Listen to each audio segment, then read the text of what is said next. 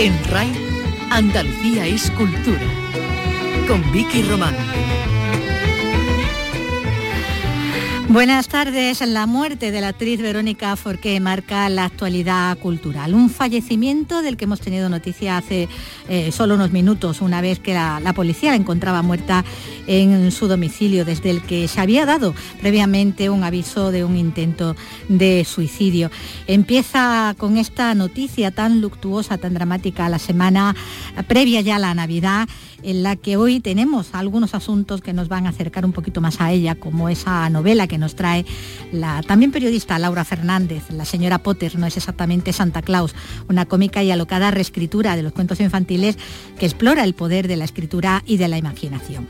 Una larga novela muy divertida que nos introduce ya en el ambiente navideño en un día en el que vamos a hablar de la importancia de la filosofía, cuando está por desaparecer ya de la enseñanza obligatoria el motivo por el que el sábado profesores, estudiantes, escritores y todos los interesados en el pensamiento crítico van a protestar ante el Ministerio de Educación en Madrid en una concentración para la que van a salir autobuses también desde aquí, desde Andalucía, en defensa de la filosofía, de lo que vamos a hablar también con el profesor almeriense Adolfo Iglesias, al que recordamos aquí en su faceta de escritor, amante de los Beatles, con aquel libro suyo que inspiró la película de David Trueba, Vivir es fácil con los ojos cerrados, pero que hoy nos va a remarcar la importancia de la filosofía. Filosofía y pensamiento frente a la ignorancia y cultura frente al vandalismo, como el que a veces se hace contra ella, como ha ocurrido en Jaén, donde los vándalos han dejado su lamentable huella sobre pinturas rupestres con miles de años de antigüedad. Esa pintura conocida como las sacerdotisas en el Parque Natural de Despeñaperros, ataque sobre el que la Junta va a actuar de emergencia para intentar recuperar su estado original. Pues con todo esto, esto vamos a conocerlo ahora al detalle en este espacio que realiza Miguel Alba y que produce Ray Angosto. En RAI, Andalucía es cultura, con Vicky Román.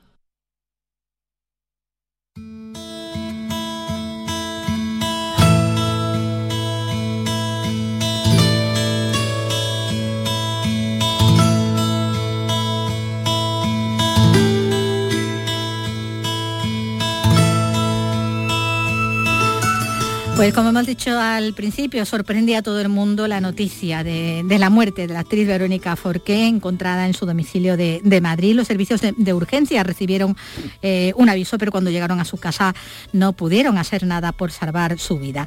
La actriz, que acababa de cumplir 66 años el pasado 1 de diciembre, estuvo participando hasta hace tan solo unas semanas en ese concurso de, cocina de, de, la televisión Masterchef, que, que abandonó por sorpresa después de unas intervenciones que habían levantado muchas polémicas eh, en las redes por el comportamiento eh, que tenía la actriz en algunos momentos.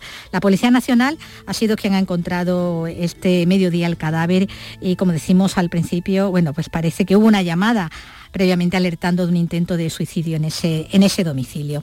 Hija del director de cine José María Forqué y de la escritora Carmen Vázquez Vigo, la actriz debutó con un papel no acreditado en Mi querida señorita de Jaime de Armiñán, la película del año 1972, lo que le dio ya paso a intervenir en otras películas como Una pareja distinta, La guerra de papá o Las truchas, además de numerosas series de televisión, hasta que Pedro Almodóvar le dio su gran oportunidad con ese papel de, Cristal, la amable prostituta, en la película que he hecho yo para merecer esto, que la lanzó a la, a la fama, eh, director con el que repetiría también en Kika, que le supuso el cuarto y último de, de, sus premios Goya, porque llegó a acumular cuatro Goyas a lo largo de, de su carrera.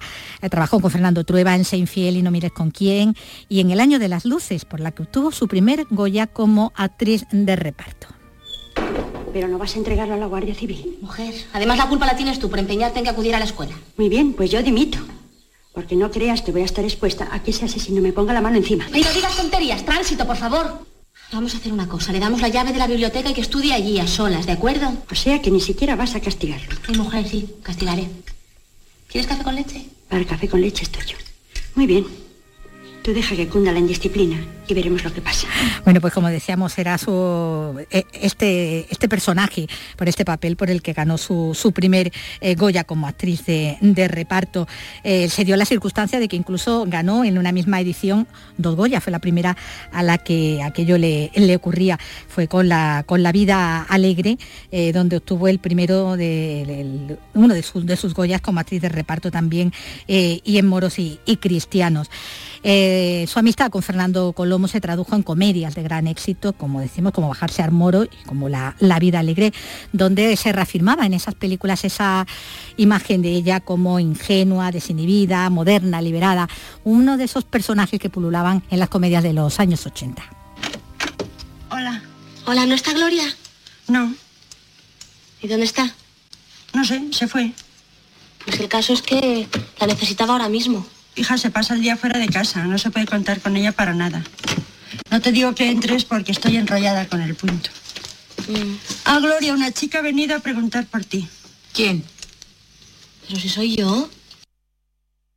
Bueno, era en la película que he hecho yo para merecer esto, como decíamos, la de, la de Almodóvar, en La vida alegre, eh, como decíamos, es donde eh, la teníamos en uno de esos personajes en los que estuvo un tanto encasillada, aunque después dio muestra de que tenía también una, una vis dramática, una vena dramática, eh, que aparecía, por ejemplo, en Por qué lo llaman amor cuando quieren decir sexo, que de la comedia iba pasando también en de género y dejaba ver también sus dotes como, como actriz dramática. La escuchamos en La vida alegre de Colomo. Pasa, pasa, Antonio. Si pensaba llamarte. Me alegro de que hayas venido. Yo también. Bájate los pantalones. ¿Qué? Que te bajes los pantalones. Tienes una infección, ¿no?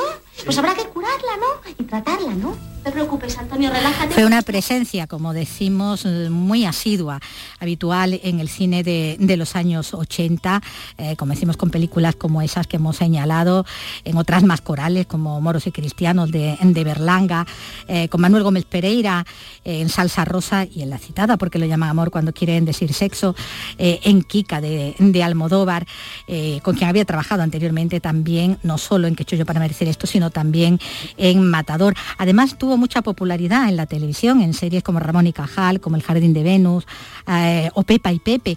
Eh, también intervino en series más recientes como en La que se avecina y en teatro es recordada especialmente por su interpretación de Carmela en esa eh, representación, primeras representaciones de la obra de Sanchís Sinisterra Ay Carmela, aunque luego en la adaptación al cine su papel fuera interpretado por, por Carmen Maura.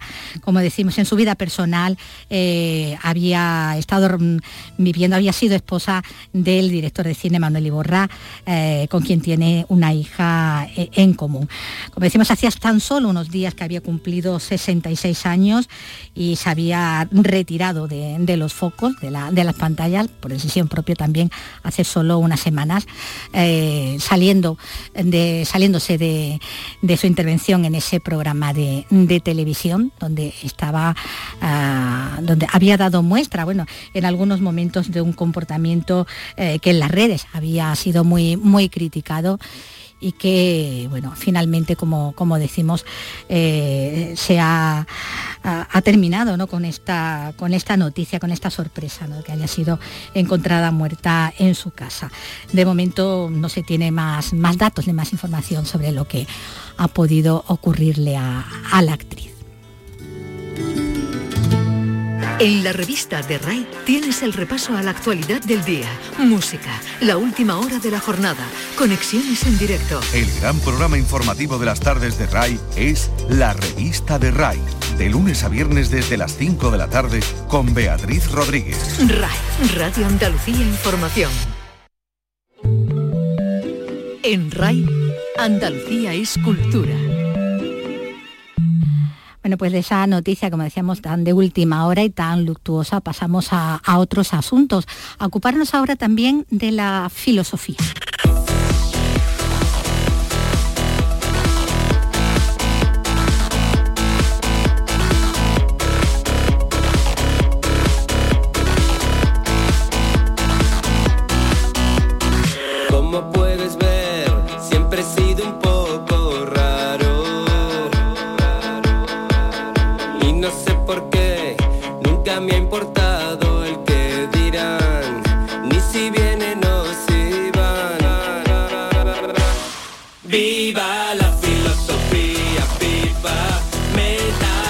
Las Nancy Rubias les gustaba la, la, filosofía. Es que la cultura, y eso de que la cultura nos hace más libres, es algo que casi todos asumimos como algo incuestionable. Pero para pensar libremente, antes hay que aprender a pensar, algo de lo que se ha ocupado la filosofía y el estudio del pensamiento a lo largo de la historia. Un saber que constituía una asignatura que desaparece de los planes de estudio, algo contra lo que se alzan profesores y estudiosos de la filosofía desde todos los rincones del país, convocados a una concentración en su defensa el próximo sábado en Madrid. Adolfo Iglesias, profesor de filosofía del Instituto de, Almería, con quien hemos hablado en otras ocasiones, eh, con motivo, por ejemplo, de su libro Juan y John, que inspiró la película Vivir es fácil con, los ojos cerrados, nos atiende para hablar precisamente bueno, de esa concentración y de esa defensa, defensa como decimos, en favor de, de la filosofía. Hola Adolfo, ¿qué tal? Buenas tardes. Buenas tardes. Bueno, lo del sábado en Madrid ante el Ministerio de Educación va a ser una concentración, como decimos, en defensa de, la filosofía, una movilización desde todos los rincones y en todas las lenguas del país, porque está llamado de, todas partes de España, ¿no? Sí, por supuesto. Eh, es una plataforma que, que hemos hecho a nivel nacional en defensa de la filosofía, donde no solamente están los profesores de filosofía, sino que están de instituto sino que están también todas las facultades de filosofía de España, eh, autores, aficionados, gente de la cultura que nos apoyan porque eh, esta ley CELA, eh, cuando se ha concretado, ha significado unos recortes tremendos para nuestra asignatura. Bueno, con lemas como la filosofía importa, eso es filosofía, la protesta eh, se lleva a cabo pues también ante promesas incumplidas, ¿no? Porque la eliminación de la asignatura de la ESO llega después de, compromisos en el sentido de que se iba a mantener su presencia en la educación de nuestros jóvenes y al final se, se ve que no, ¿no? Sí, sí, bueno, eh, eh, nos ha sorprendido enormemente con qué frialdad se incumple una promesa tan solemne como la que eh, realizó el Congreso de los Diputados en 2018, tanto el PSOE como el PP, y Pedro Sánchez explícitamente apoyó esta iniciativa, que era un compromiso eh, firme y claro de mantener la filosofía obligatoria en la ESO, en la educación secundaria obligatoria. Y nos ha sorprendido enormemente cómo se puede incumplir esta, esta promesa, que es una promesa institucionalizada a través del Congreso. Bueno, esto al final es la, es la culminación a un proceso de arrinconamiento, porque la filosofía ha ido perdiendo peso con cada reforma educativa, ¿no? Que ponía más atención quizás a, otras disciplinas. Sí, eh, bueno, no, no, se trata de buscar enemigos, rivales. Eh, lo cierto es que la filosofía es eh, sinónimo de pensamiento humano. Y no estamos diciendo que un economista no piense, un ingeniero no piense, un informático no piense. No, no se trata de eso, sino que el, el, propio pensar humano nos lleva a hacernos unas preguntas que solamente la filosofía aborda en toda su, su pureza, en toda su radicalidad, y, y cualquier persona es filósofa. Cualquier mm. persona hay momentos en su vida, llámese crisis económica, llámese muerte, accidente, llámese eh, cualquier momento en la vida de cualquier persona, uno se hace las grandes preguntas que son las que eh, los profesores de filosofía llevamos a la aula. Mm. Y si no llevamos estas preguntas, pues mm, la preparación de, de las personas, de, nuestro alumnado, de estas personitas que tantos queremos, pues al, a lo largo de su vida se va, se va a notar. Se va a notar porque eh, nuestra perspectiva siempre es, original, es única, es ver las cosas desde otro punto de vista. Y esto sirve para, para todo tipo de, de profesiones incluso, ¿no?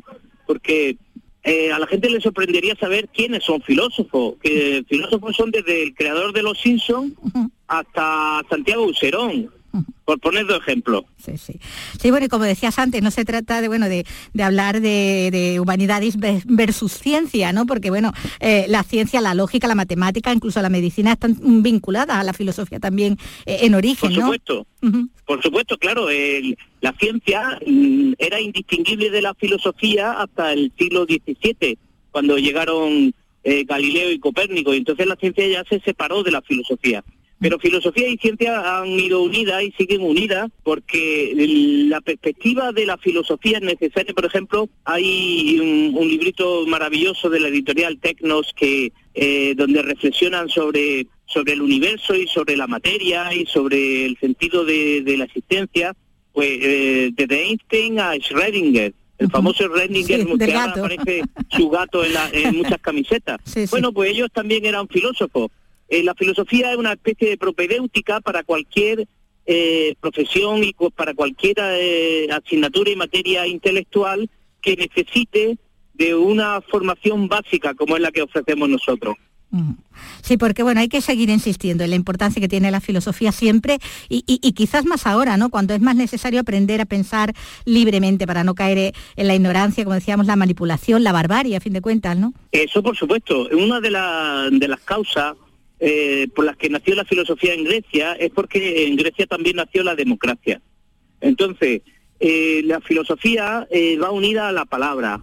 Entonces, la palabra se puede entender de dos maneras o bien palabra como marketing, como seducción, como engaño, eh, que es, digamos, que el, bando de los sofistas, o bien la palabra como instrumento y medio para que lleguemos a la verdad. Y la verdad significa ponernos de acuerdo, no significa una verdad dogmática, sino significa que lo importante es el camino, no el, el, el punto de llegada. Y en el camino, pues, eh, aquellos que hablemos, reflexionemos y debatamos, pues estamos evitando el conflicto, la guerra, el caos, la barbarie. Bueno, la filosofía es la base de, la educación, pero bueno, se leía por ahí, ¿no? Titulares, ¿no? Como condenada a muerte desde Sócrates, parece que está eh, encaminada a convertirse en una nota a pie de página, ¿no? Y contra eso hay que, hay que estar activos, ¿no? Sí, bueno, eh, nosotros somos de pocos santos. Nosotros, si tenemos los profesores de filosofía y todo lo que hemos tratado de una manera eh, a fondo la filosofía, tenemos un pequeño defecto, que es que somos mm, demasiado autocríticos con nosotros mismos. Entonces, los, mayores palos, aparte de ahora eh, el gobierno y, los, y los políticos que defiendan esta ley CELA, que, que no hay por dónde cogerla desde el punto de vista de la filosofía, entonces nosotros nosotros mismos, eh, eh, en el siglo XX, por ejemplo, hay filósofos que reniegan de la filosofía, pero ese, esa honestidad es la que necesitamos eh, los seres humanos en, en nuestras vidas. Esa honestidad significa humildad, esa honestidad significa el, el, darnos cuenta de que no podemos caer prisioneros de nuestras ideas, las que sean. Y claro, si una persona se deja seducir eh, por una idea, esa idea puede ser buena o puede ser de los nazis de Hitler. Eh, entonces, es fundamental que en la ESO, en la ESO haya un bloque de filosofía, que es el que están quitando el gobierno, el que quiere quitar el gobierno ahora. Y un, bloque que significa, eh, fíjate, ahora mismo solamente tenemos en, ética y en ciudadanía una hora a la semana. Y, y, encima nos la quitan. Si con una hora a la semana eh, pues ya es poco, y nosotros que pensábamos que íbamos a pedir más, pues, pues, y que nos quitan todo ese bloque en la educación secundaria obligatoria. Y, y el primero de filosofía de bachillerato, que es, digamos, nuestra asignatura fuerte, eh, nos quitan un tercio del horario. Eh, eso eh, prácticamente mete en, en la en la UBI, mete en un preámbulo que, que yo me imagino que el, siguiente ataque pues ya quitarían la filosofía del bachillerato, que eso ya, ya sería el, no va más, ¿no? Entonces, este, mm, tenemos que decir claramente al gobierno, no, no queremos que nuestro hijo, nuestra hija se queden sin filosofía, porque vamos a ir eh, a peor, la sociedad va a ir a peor, como bien estás diciendo. Bueno, hay muchos alumnos de expedientes brillantes que, de bachillerato que, contrariamente a lo esperado, lo previsible, que sería el optar por esas carreras que dicen de salidas no profesionales, se están decantando por la filosofía. No sé si la esperanza está en ello, en esos jóvenes pensadores que se están metiendo en esto encima tan a contracorriente, ¿no? Y con todas esas dificultades en ese camino mm, añadido, no sé, añadidas si, si la enseñanza obligatoria ya no hay rastro de la filosofía, ¿no? No, no, por, por supuesto, por supuesto que eh, el mundo laboral real no, no rema en contra de la filosofía, todo lo contrario. Es decir, el, la, eh, el, auténtico emprendimiento, eh, aquellas empresas que están haciendo historia, no sé si buena o mala, pero por ejemplo me refiero a Google, me refiero a, a, todas las empresas tecnológicas que vienen de Estados Unidos. Todas esas empresas eh, mm, potenciaron la investigación libre, lo que se llama la ciencia de base esa es una perspectiva filosófica. Es una perspectiva filosófica porque eh, si se trata de, de hacer lo mismo, de repetir lo mismo, de eh, em, eh, aprender una una disciplina repetitiva, un, un, atornillar como aquel personaje de Charlie Chaplin en tiempos modernos. Si se trata de eso, nos vamos a quedar igual y esto va a ser una auténtica, eh, no hace falta ya ver series de, de, las plataformas estas distópicas, ¿no? que están de moda, ¿no? Eh, la distopía la, vamos a vivir ya, ya mismo. Lo estamos viendo en, con las redes sociales. Entonces, el metaverso de, del chico este, que se ha hecho millonario a nuestra, a nuestra costa, el, metaverso es el auténtico enemigo de la filosofía. Es decir, mejor dicho, no, la filosofía enemiga del metaverso. Porque eh, darte cuenta, pues, pues, bueno, por ejemplo, la realidad, eh, la potencia de la realidad, cómo, cómo no nos, si nos seguimos engañando y nos creemos que no hay que comer y que las cosas no caen hacia abajo, no existe la gravedad, bueno, pues, pues estamos ahí nosotros para recordar eh, eso a nuestros alumnos. Bueno, pues es importante esa defensa, como decimos, de, la filosofía, eh, que es lo que mueve, como decimos, esa concentración que va a tener lugar eh, en Madrid ante el Ministerio de Educación el próximo sábado. Y, sobre lo que hemos hablado aquí con, con, Adolfo Iglesias. Pues muchísimas gracias, Adolfo, que vaya muy bien. A ver si llenamos los autobuses de, de, Sevilla, ya está lleno, pero a ver si llenamos el de Málaga. También. El de Málaga porque necesitamos que todos los estudiantes de la Facultad de, Málaga y los profesores llenen un autobús también para que la presencia andaluza sea muy visible en Madrid. Que se haga notar la filosofía es aquí de Andalucía. Pues muchísimas gracias, lo dicho, un abrazo. Un abrazo, un abrazo. En RAI, Andalucía es cultura.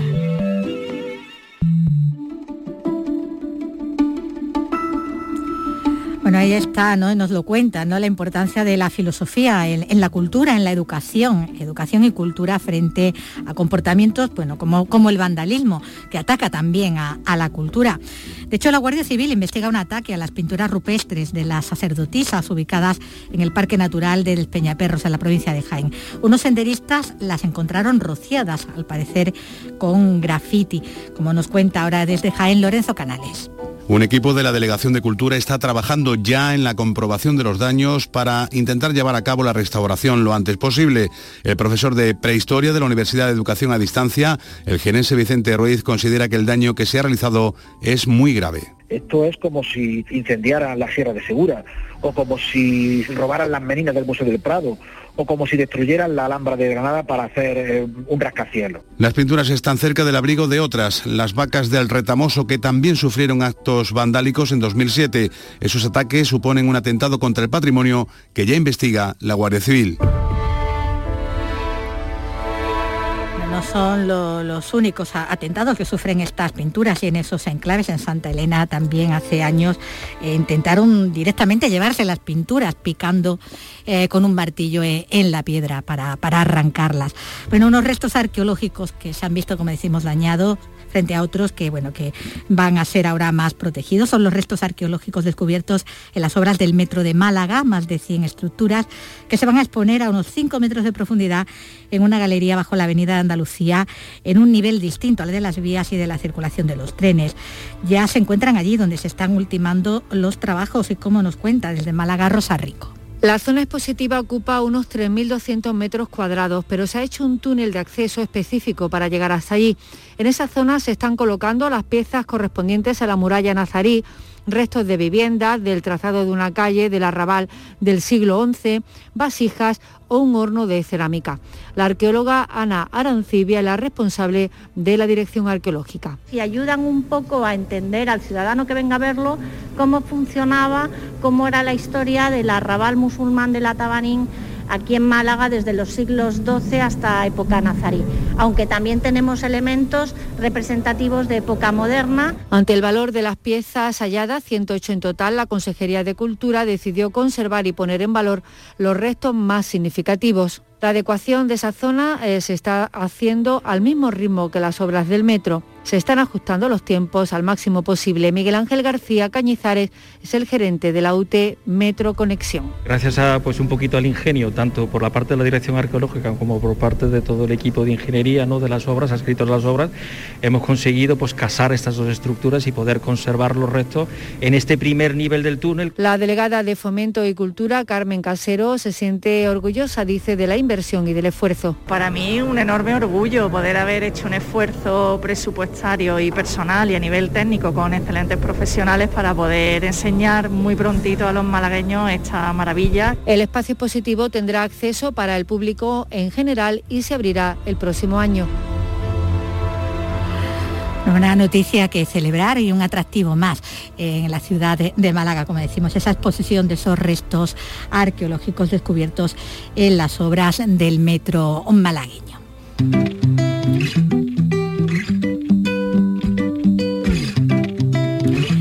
Hablamos ahora de creadores eh, como Javier Latorre, del coreógrafo valenciano, afincado en Córdoba, que presenta en la Cátedra de Flamencología su cortometraje Trilogía del Misterio. José Antonio Luque. La Torre, Premio Nacional de Danza, ha contado para el guion de esta película con el granadino Chema Gallardo. Rodada en el Teatro El Silo de Pozo Blanco, la ha estructurado en tres movimientos coreografiados por Karen Lugo, Ana La Torre y Fuensanta La Moneta. La música es de Claren Gallardo e incorpora una petenera popular. La película de media hora de duración lleva también una alegoría de Santa Teresa, puesto que aborda la espiritualidad, la mística y la trascendencia. Javier La Torre. Un espectáculo absolutamente místico en todas sus, empezando por la idea y terminando por su ejecución. Tras la proyección en la Facultad de Ciencias del Trabajo, sede de la Cátedra de Flamencología, está previsto un coloquio entre el coreógrafo Javier Latorre y el cantaor David Pino, director de la cátedra. Bueno, pues del cine a los libros con, con uno que tiene un trasfondo, desde luego, muy adecuado para estas fechas eh, que vienen, que ya están ahí a la vuelta de la esquina. En RAI, Andalucía es cultura.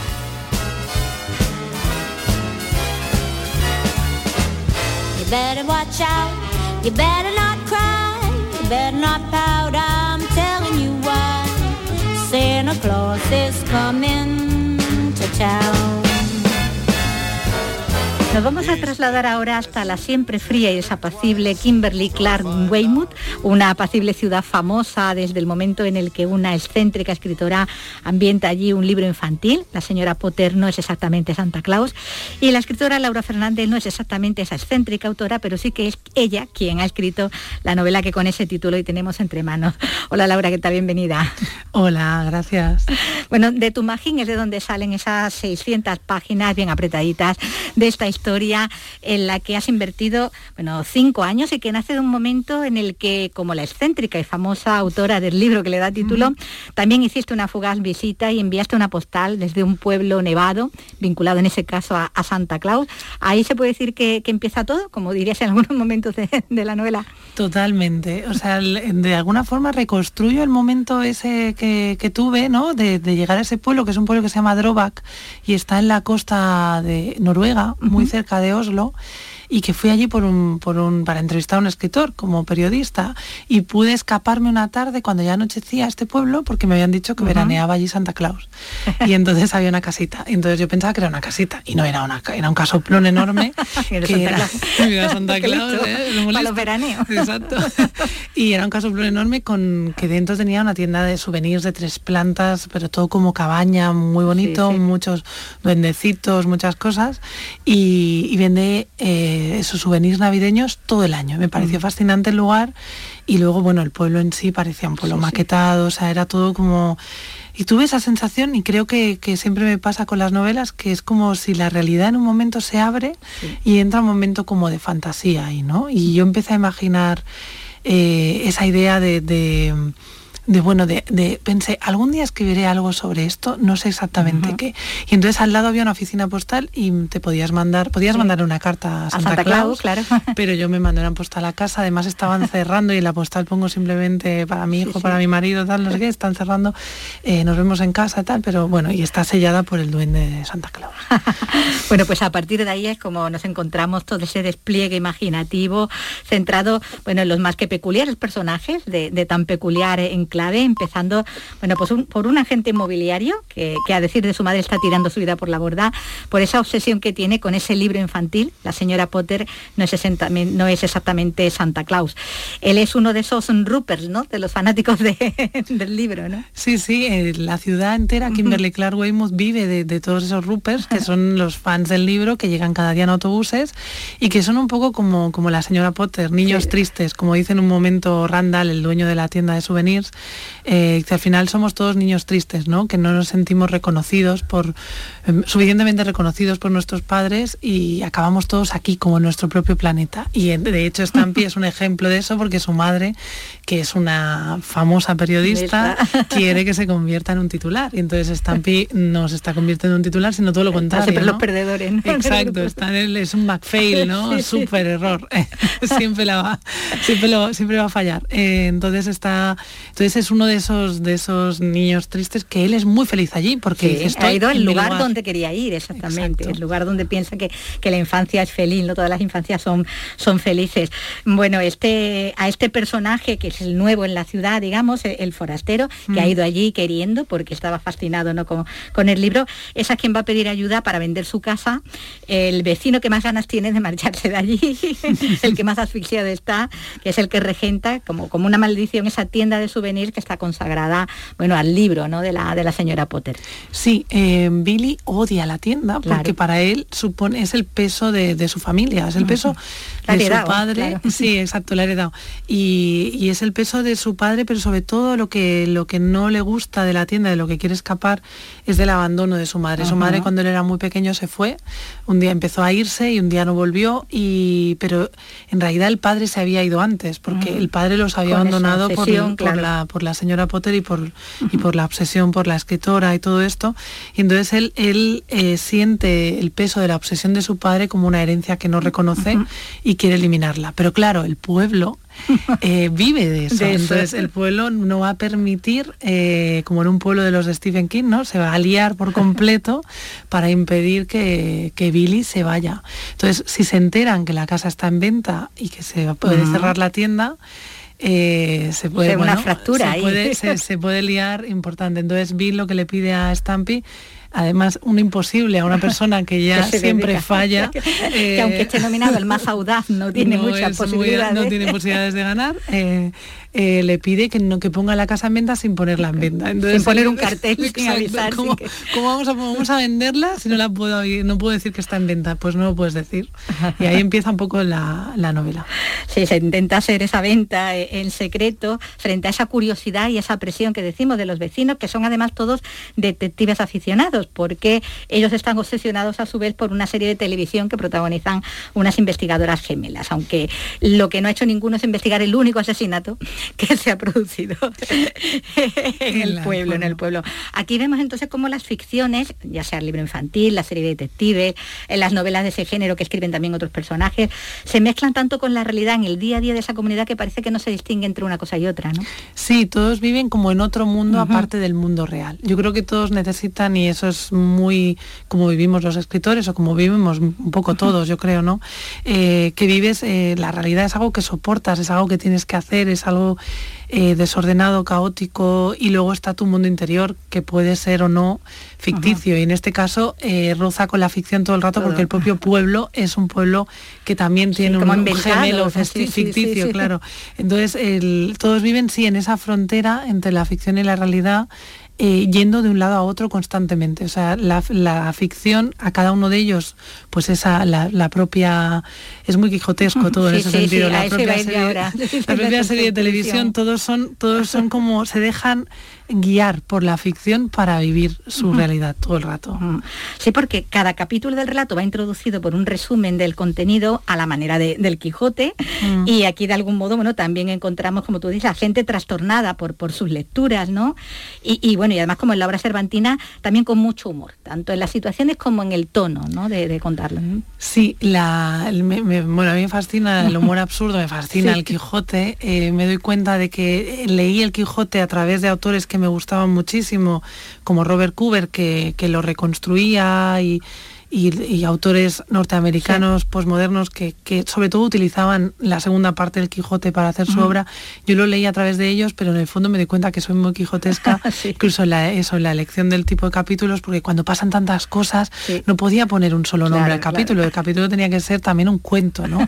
Eh, y si todos los personajes eh, se definen por un defecto o tienen o, llevan con mucha honra eh, su ridículo, ¿no? Son muy conscientes de, de aquello que les hace únicos es aquello que les hace ridículos, ¿no? Yo creo que, el, que, eso te hace invencible también de alguna forma, todo lo que no todo lo que todo lo que aceptas y, que puede ser lo peor que van a decir de ti te convierte en alguien automáticamente invencible y estos personajes pues son como niños grandes todos también a su manera que, bueno que soportan la adultez o sea tienen sus son algunos son responsables otros no pero todos soportan su vida adulta aún con una mirada infantil para lo bueno y para lo malo. Hay algunos que son muy inocentes y hay otros que son muy retorcidos, malos. más, más retorcidos. Sí. bueno, como decimos, bueno, está ese, ese, ese, humor que está en el tono de, del relato, ¿no? Esas alusiones, siempre el maldito, el del demonio, ¿no? está hablando muchas adjetivaciones, muchos paréntesis, onomatopeyas, reiteraciones, ¿no? Salpicándolo, salpicándolo todo, ¿no? Sí, a mí me gusta. da mucho dinamismo también. Sí, a mí me gusta que la que no se me doy cuenta con el paso del tiempo, me gusta mucho la forma de las historias también que cada palabra sea única a su manera también o cada frase. Y me gusta que tenga un componente visual, que la lectura tenga un componente visual y a veces incluso sonoro cuando estás leyendo. Eh, y eso también viene de mis lecturas, de cosas que me han apasionado y he ido cogiendo como una urraca de aquí, de allá, de autores que me gustaban y autoras esto de aquí, esto de allá y he ido construyendo toda esta, toda esta locura del estilo que a mí me encanta, o sea, haberlo escrito. Y también tiene un, yo crecí leyendo las traducciones eh, de, compactos de anagrama y de, y de este tipo de libros de los 80 a los 90 y entonces he leído más español traducido que, español original, porque he leído mucho autor anglosajón. Y entonces eh, mi uso del español es ese español de traducción, que también es un español. es decir, y además es uno que nos une a todos un poco porque se traducía para toda Hispanoamérica. con lo cual eh, España. igual y entonces, entendible, ¿no? Exacto, y tenía todos esos dejes norteamericanos del qué diablos, qué demonios, que, que aquí, bueno, mis hijos lo dicen porque son muy lectores también, pero no no, es que lo digamos mucho, claro, pero sí. Bueno, como trasfondo están cuestiones pues como la soledad de los incomprendidos, de los que llamamos los nerds, ¿no? De la insatisfacción también, la, creatividad y bueno, y la maternidad, ya lo decías antes, ¿no? La figura de esa madre del dueño de la tienda, que lo abandona de niño, que le manda sus cuadros que él recibe entre la rabia y la indiferencia, ¿no? Porque le mm. están recordando que, que, ella no está, que en algún lugar sí, se encuentra, ¿no? Pero no con él, ¿no? Y fíjate, ella cree que es la única manera en que se puede eh, hablar directamente con su hijo sin que toda esa frustración que acarrearía el haberse quedado allí y soportar esa vida eh, añadiría ¿no? a su relación con su hijo. Él cree que eso es lo mejor, ella cree que, es, lo mejor, que, va, que puede darle. Eh, él veremos que con el avance de la novela tiene otra idea, otra idea no solo, pero la idea es que sí, que los odia, que porque es un peso que no, que no quiere cargar, porque es el peso de la ausencia que además se lo recuerdan constantemente. Y, y la, la, imagen de la madre marchándose eh, tiene ese, ese componente bueno de la de la creadora o, bueno o de la madre incluso padre que quiere conservar su individualidad en el momento en que nacen tus hijos o en el que creas algo, ¿no? O sea, tú quieres seguir siendo tú y para ser tú, ella tiene la sensación de que se estaba, estaba desapareciendo en esa familia y, tiene la tentación de empezarse a marchar y un día en que no vuelve. Que es la eh, partida ya. Que es la partida. y entonces eh, hay, una, hay un paralelismo con el caso de Luis Cassidy Feldman, la autora de la novela de la señora Potter. Que tampoco vuelve nunca al pueblo. Tampoco vuelve nunca al pueblo porque tiene la sensación de que ha desaparecido después de la señora Potter porque ya Mm, haga no hay más libro. Eso es. Parece que no hay más libro. Haga lo que haga, ya nunca nadie la va a leer porque solo va a ser la autora de la señora Potter, ¿no? Y el y hay un paralelismo en eso, ¿no? De ser solo madre o ser solo madre de una cosa, ser solo una cosa, es contra lo que va la novela, pudiendo ser tantas. Bueno, porque vamos a ir viendo desde el principio, pues con todos esos personajes tienen esas peculiaridades en esa ciudad con nombre y apellido, una ciudad con nombre y apellidos como otras que aparecen también en el relato, de forma que, que los lugares pasan a ser personajes y como tal se adjetiva ¿no? y se humanizan la, ciudad fría y desapacible como una amante abandonada, completamente completamente trastornada, ¿no? Y eso solo la, ciudad del relato, que luego hay otras que también, ¿no? Se personifican mucho, ¿no? Se personifica la ciudad porque la, bueno, la, novela en sí yo la veo como una como una bola de nieve de estas que giras y das la vuelta y todo. Y está todo dentro. Y todo está dentro y todos son como esos copos, ellos son esos copos únicos que van dando, dándose golpes contra la cúpula y no pueden salir y la ciudad es la que lo permite todo eso. Y la propia ciudad está enfadada porque de ella creen solo una cosa, creen que es la ciudad de la señora Potter. Y ella dice, pues yo soy muchas más cosas.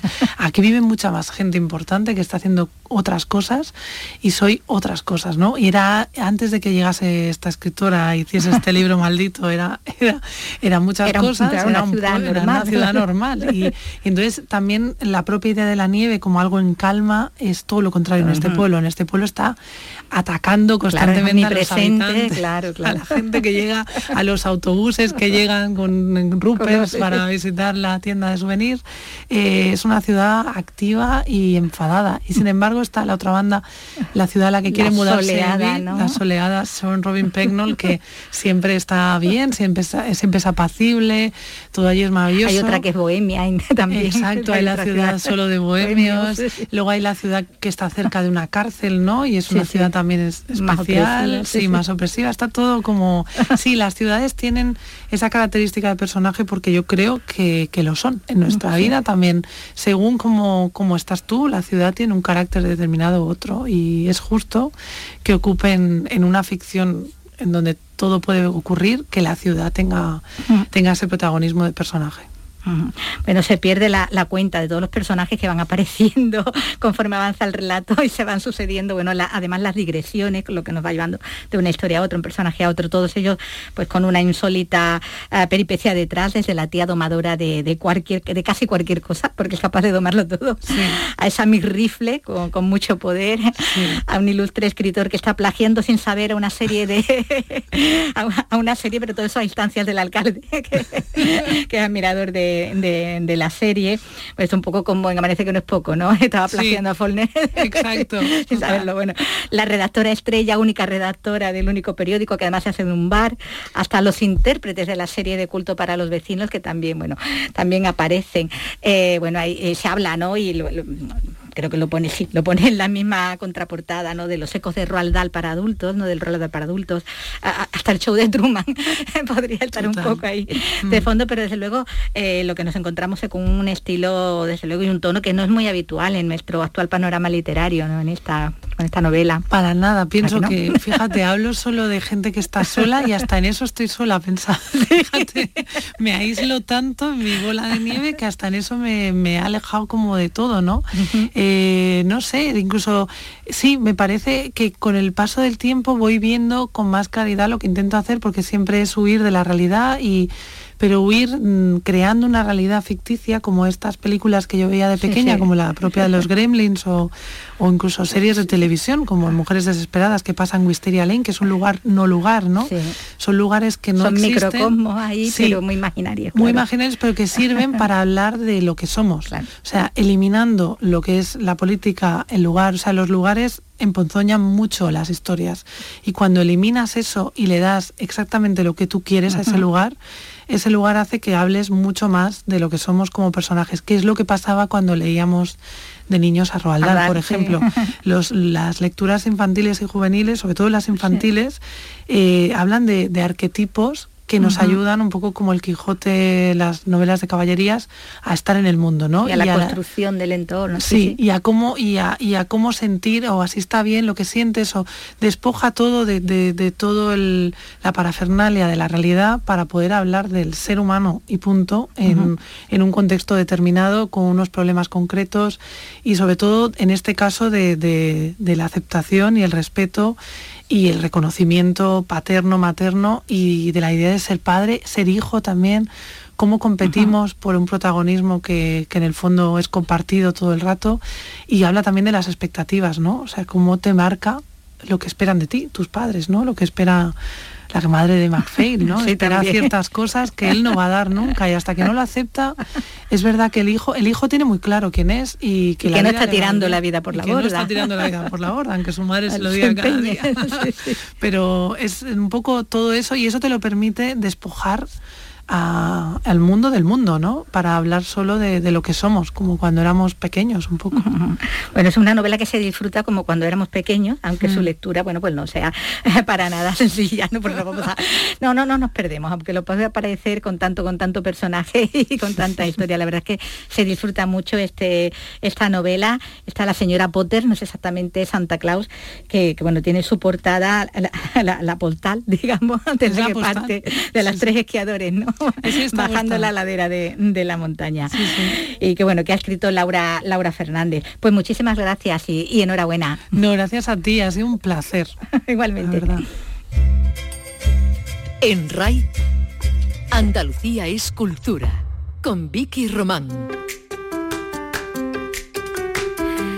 Era una novela que invitaba ya a hacer un poco ambiente navideño, ¿no? Como, como se hace en Granada, provincia que despliega una intensa campaña de actividades ya navideñas bajo el lema Más cultura, más Navidad y que pone en marcha la Consejería de Cultura. Talleres de arqueología, de fotografía, visitas guiadas o teatralizadas, exposiciones, conciertos, todo eso conforma la programación en museos, en conjuntos arqueológicos y monumentales y también en las bibliotecas granadinas, como nos cuenta Luis Javier López.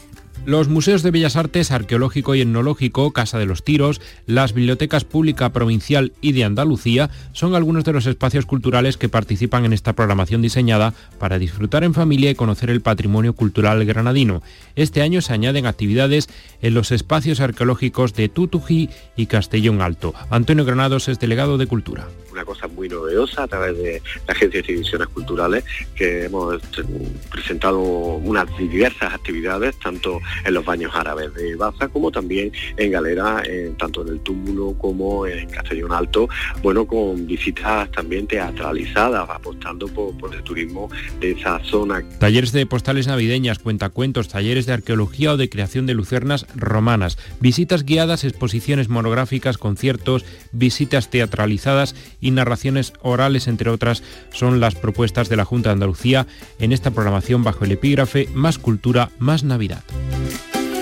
Eso en Granada y en Sevilla hay una actividad para no perderse estos días, como ya contamos, es esa exposición berlanguiano que se puede ver en Cajasol. ¡Desgraciado! ¡Sube! ¡Suba! ¡Sube si eres hombre! ¡Aquí te espero! ¡Cobarde! ¡Golfo! ¡Que sois unos golfos! Todos estos desgraciados son iguales.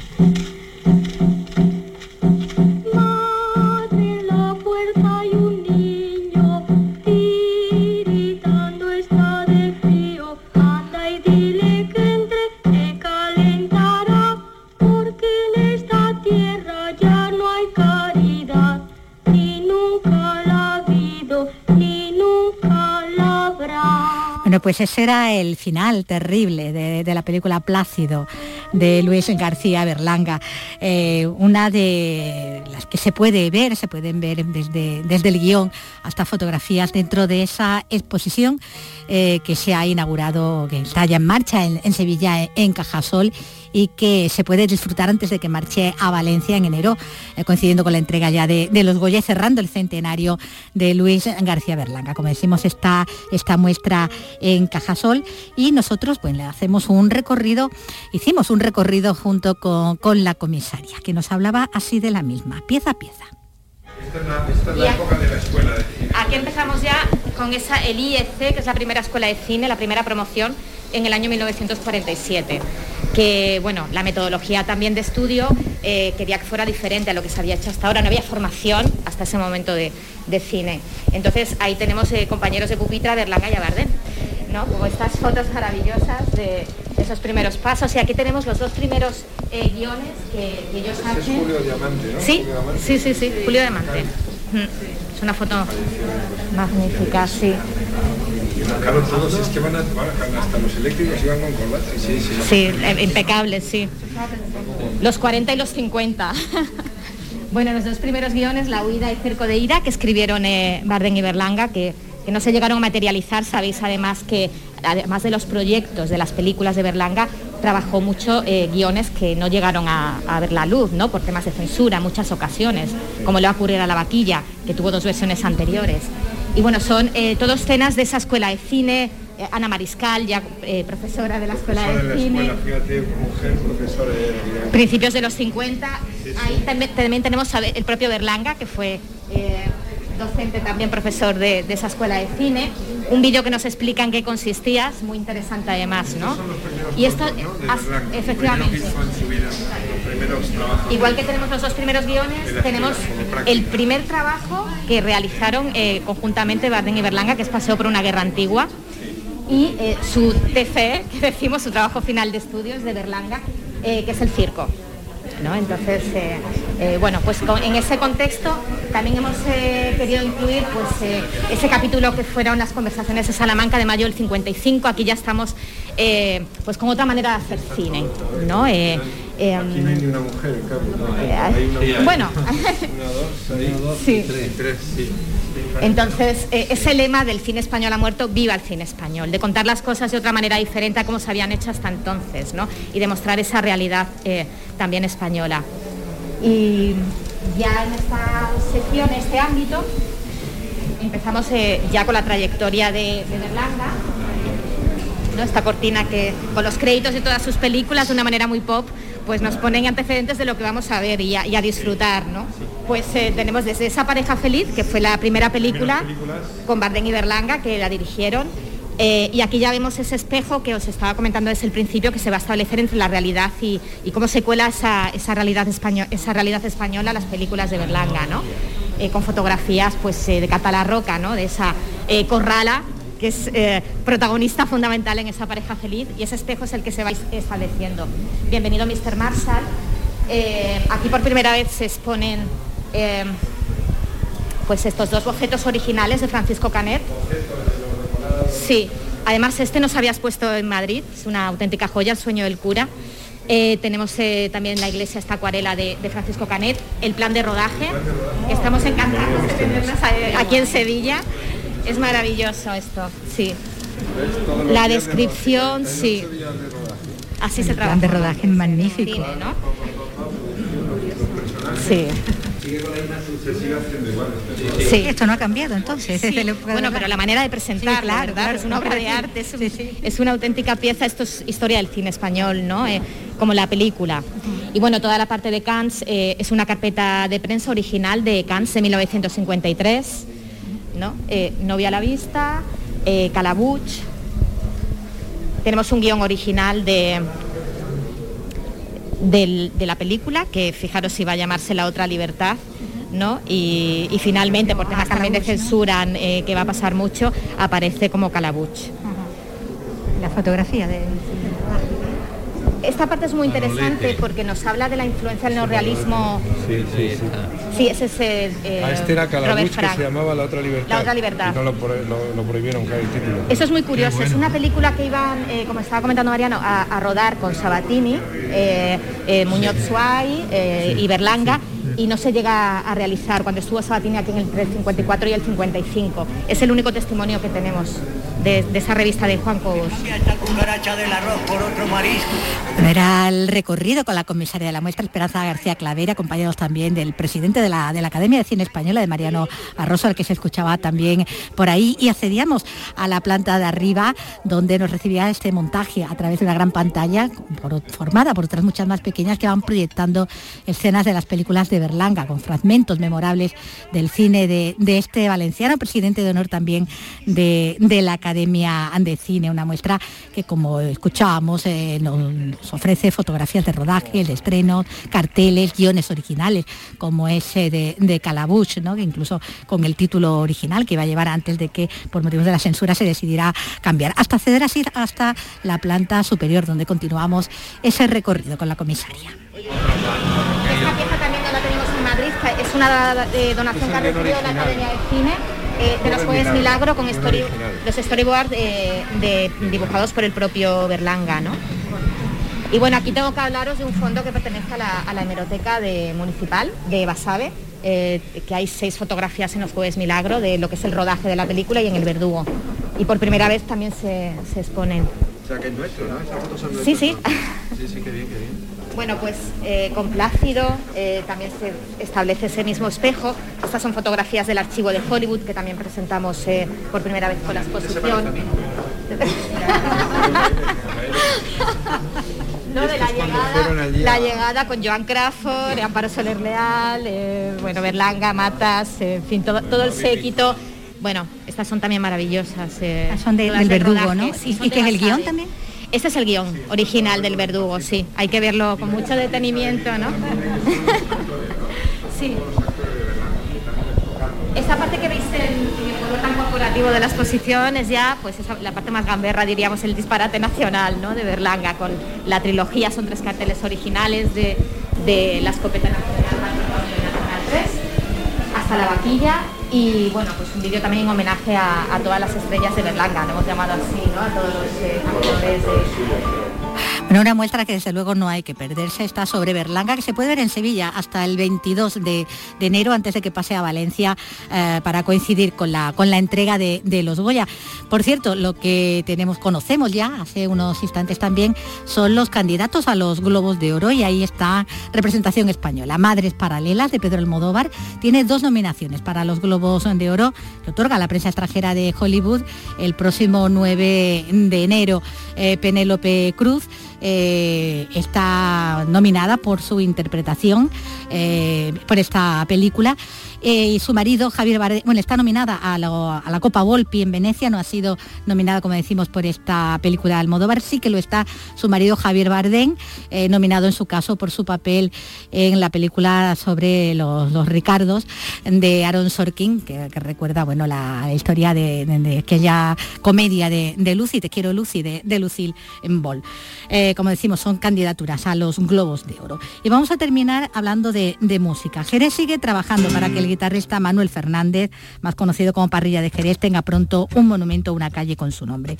Nos dejó el año 2003, a los 63 años. Desde entonces su familia y una plataforma velan porque la figura de este guitarrista no pase al olvido, como nos cuenta Salva Gutiérrez. Y precisamente hoy han comenzado en el Palacio de Villapanés las jornadas dedicadas a su figura. Fue uno de los grandes del flamenco. No solo tocó la guitarra durante muchos años para figuras como La Paquera, Rocío Jurado o Lola Flores. Fue también un gran compositor y en su ciudad se le recuerda como el gran impulsor de la zambomba jerezana y de la serie Así canta nuestra tierra en Navidad. Además compuso distintas marchas para hermandades como la suya, la Hermandad de la Yedra. Hoy han estado presentes el poeta Rafael Lorente, el crítico de flamenco José María Castaño y la propia hija de Parrilla, Ana Fernández, que al margen de la faceta de guitarrista ha mostrado el lado más humano y cercano de su padre. Y la gente que lo ha conocido pues se llevaba todo el día contando chistes y además tenía una memoria increíble, se sabía 5.000 chistes de todo, hacíamos concursos en casa.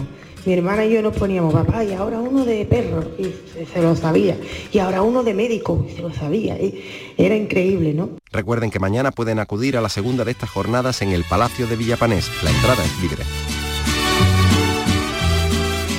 Jerez recordando uno de sus músicos. Y nos vamos a ir recordando a otro en este día que bueno que ha resultado más luctuoso de lo que ya lo era al comienzo de la mañana porque recordamos la noticia de portada que hoy se ha encontrado muerta en su casa la actriz Verónica Forqué que acaba de cumplir 66 años.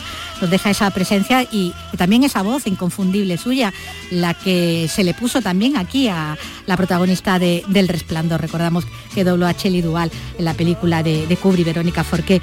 Y nos dejaba también la voz de el cantante de rancheras mexicano Vicente Fernández, fallecido a los 81 años por complicaciones tras una caída de caballo en su rancho. Nos deja el rey de las rancheras, eh, que popularizó también temas, bueno, pues es como este que estamos escuchando. Yo sé bien que estoy afuera, pero el día que yo me muera, sé que tendrás que llorar.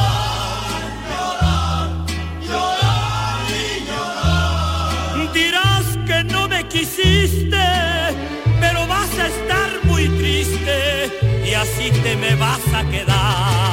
El rey de la ranchera, de los mariachis, trascendió generaciones, desde los más veteranos a los más jóvenes. Todos lo- los mexicanos se puede decir que conocen sus letras. Por tu maldito amor, La ley del monte, Cruz de olvido, Volver, volver o este El rey fueron sus canciones más reconocidas y reconocibles. Bueno, pues con la voz de, Vicente Fernández en este día que, como decíamos, eh, bueno, pues nos deparaba esa sorpresa de la muerte de, Verónica Forqué. Nos vamos a despedir ya por hoy. Volvemos mañana a esta misma hora.